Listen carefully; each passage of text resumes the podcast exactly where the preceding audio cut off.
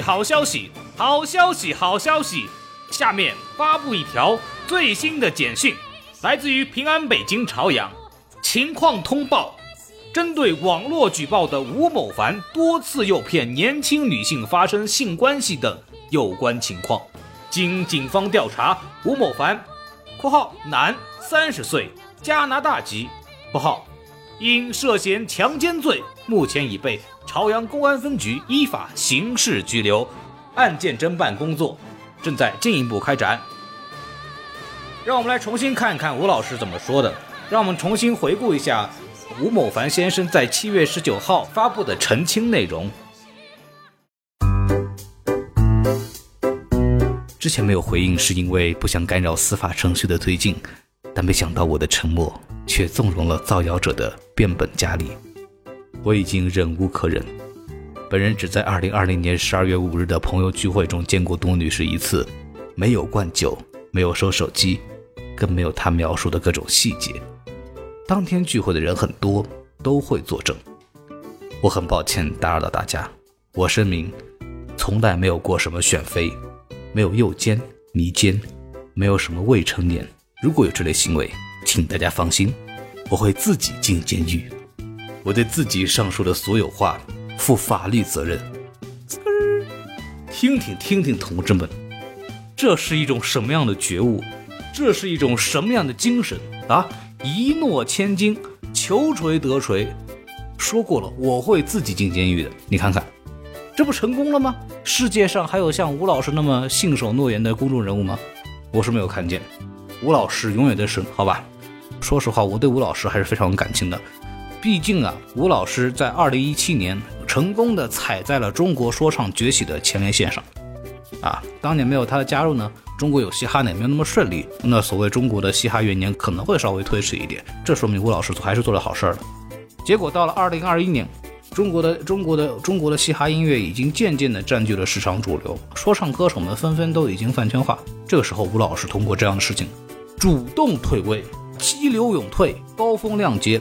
为中国说唱歌手扫清道路，也为中国的说唱歌手打个样啊！违法违纪，你该干嘛还得干嘛去。哎，真的是来也匆匆啊，去也匆匆。为中国说唱的事业真的是鞠躬尽瘁，死而还死啊！你你也就别出来了，是吧？啊，虽然说目前为止呢，这个事情还在就是涉嫌然后被拘留的情况。那这种情况一般来说呢，意味着检方呢目前为止可能已经掌握了一些比较。关键的证据，否则的话，这么大的事情不会轻易的去做这个拘捕的这样的一个行为。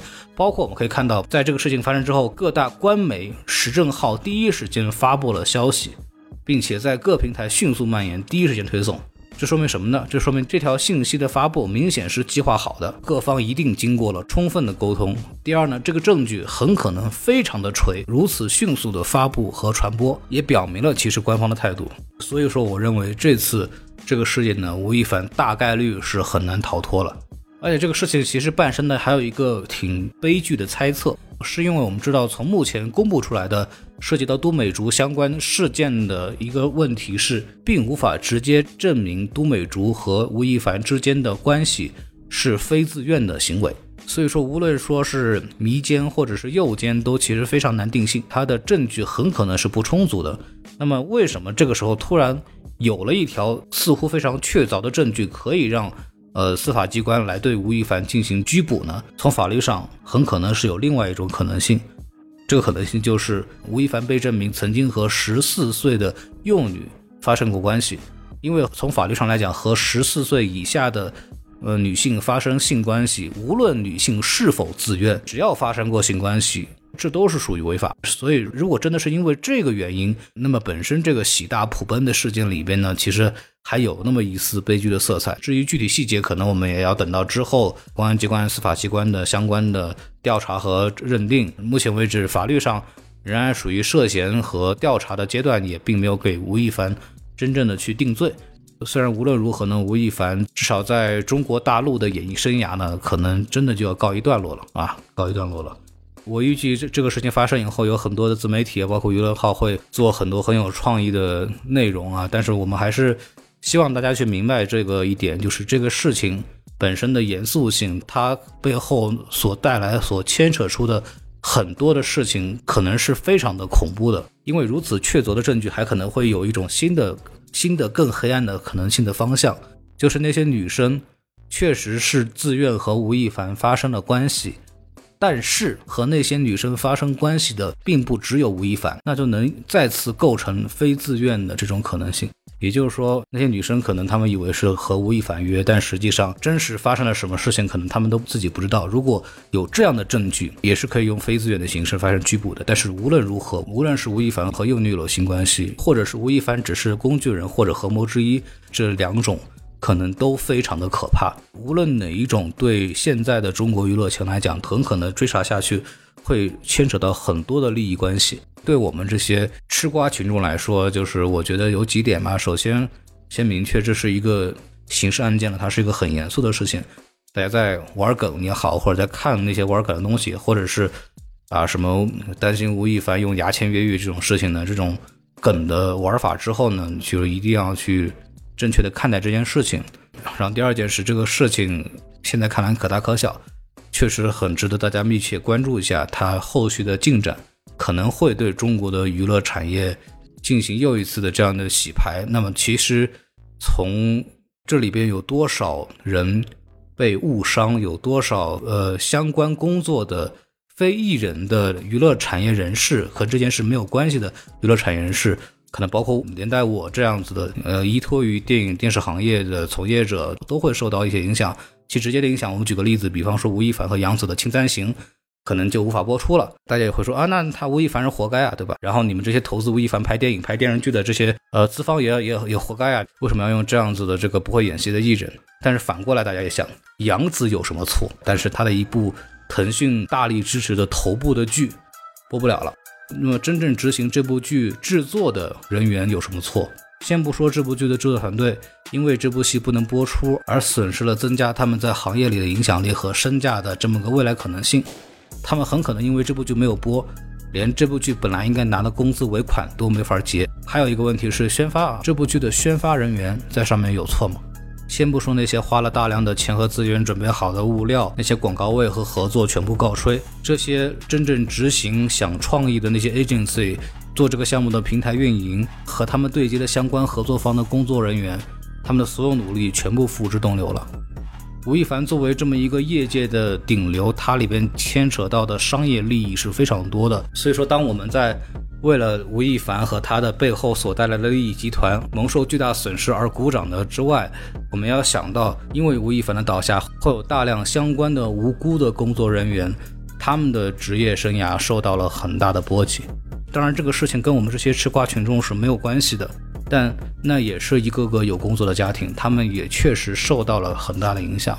而且，如果上面对娱乐产业就此进行大量的整顿，那么很多其实跟吴亦凡本身没有什么关系的一些项目也会被停。因为当这些公司受到了意外的经济上的损害的时候，他们首先会停掉的是那些不赚钱的项目，而那些项目里边有很多是给一些新导演试水的一些机会，或者是一些并不往盈利方向去做的项目，可能那个项目不那么下沉。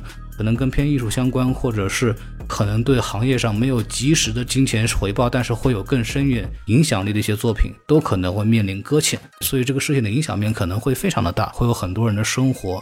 工作受此影响，当然我不是说吴亦凡这个事情不应该处理，他是完全应该要处理的。但是这个事情给文娱行业的影响肯定是非常巨大的。当中国的娱乐行业，尤其是电影行业已经是千疮百孔、半死不活的时候，可能这件事情带来的影响并不完全是正面。所以我也希望我们的相关的行业的人员，包括每个人，能够尽量的从这个事情里边不要得到什么负面影响。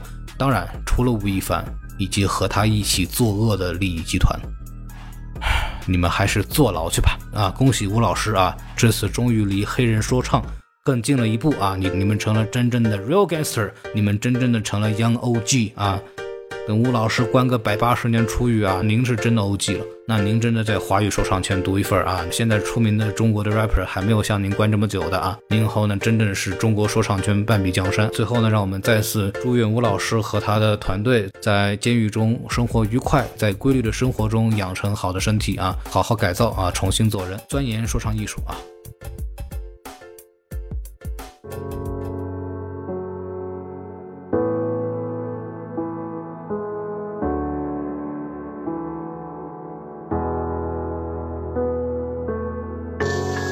上遍体声嘶力竭，他闭上眼睛。夜幕当受害者集体发声，你是否厌恶曾眷顾你的网络？到底钓了多少鱼才会让你害怕这鱼死网破？你得是片多大的海，只能说我让你在娱乐圈里面掌舵。你把发音考虑成花言巧语，反正给无数个女孩讲过。被品牌解除了合约，你说欠你的用什么还？